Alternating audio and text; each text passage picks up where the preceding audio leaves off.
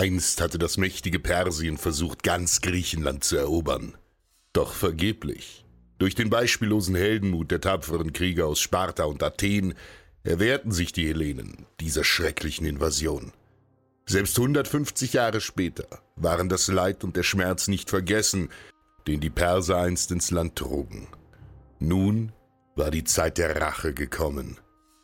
334 vor Christus überschritt ein gewaltiges makedonisches Heer unter der Führung ihres mutigen Königs Alexander in dichter Phalanx den Hellespont, die Meerenge zwischen dem heutigen Griechenland und der Türkei. Die Perser waren von diesem plötzlichen Angriff der Hellenen völlig überrascht worden. Großkönig Dareios hatte versucht, die Angreifer nach ihrer Überfahrt sofort aufzuhalten und ihnen hunderttausend Reiter am Fluss Granikos entgegengestellt. Doch die persischen Reiter, die sich am Ufer zur Verteidigung positioniert hatten, scheiterten, trotz der Überzahl. Nach der schmerzlichen Niederlage versuchten es die Perser erneut Sie stellten sich nun wenig später den Griechen in der Schlacht von Issos mit 120.000 Männern entgegen. Aber auch hier scheiterten die kriegserfahrenen Perser, die den tapferen Hopliten und der überlegenen griechischen Hetarienreiterei zum zweiten Mal unterlagen. Dareios war außer sich. Nach zwei verlorenen Schlachten und den hohen Verlusten stand er mit dem Rücken an der Wand. Er regierte ein gewaltiges Vielvölkerreich, aber schon jetzt hatten die Griechen weite Teile seines Landes erobert. So bot er Alexander einen Friedensvertrag an, in dem er ihm viel Gold, den westlichen Teil seines Reiches bis zum Euphrat und die Hand seiner Tochter versprach. Doch der König lehnte ab.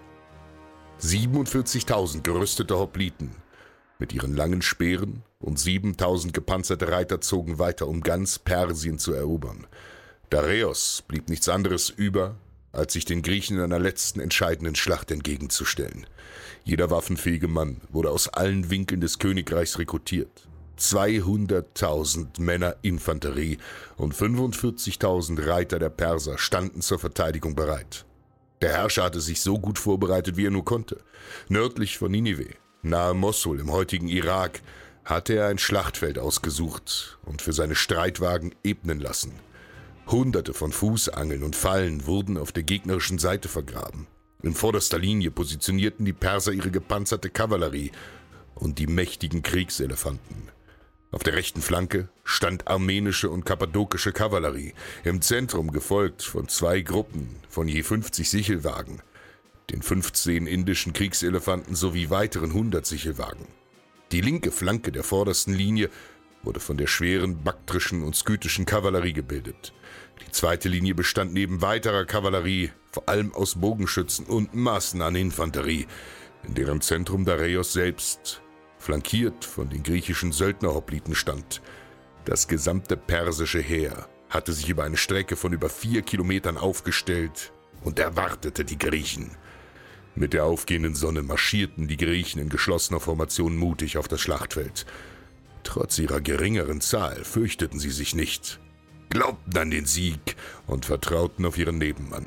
In dichter Phalanx, Schild an Schild, Speer an Speer, rückten die Tapferen vor und an den Flanken hatte Alexander seine schlagkräftigen Reiter positioniert. Sofort stürmte die persische Kavallerie vor.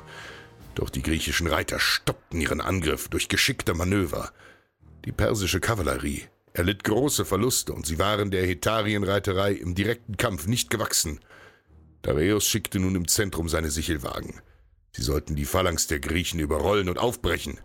Die Griechen hatten sich auf diesen Angriff vorbereitet und öffneten vor den angreifenden Wagen Korridore, so dass diese buchstäblich ins Leere stießen und von den langen Speeren von der Seite niedergemacht wurden.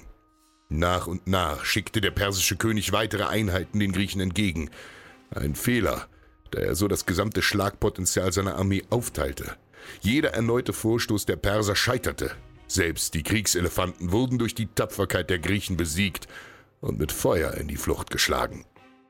Am Ende stand Dareios offen, mit seinen Truppen im Zentrum, und natürlich geriet er in Panik.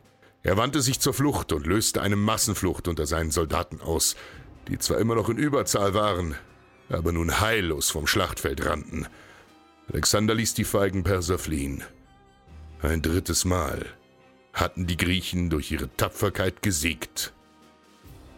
Du musst bereit sein, Dinge zu tun, die andere niemals tun werden, um das zu erreichen, was andere niemals erreichen werden.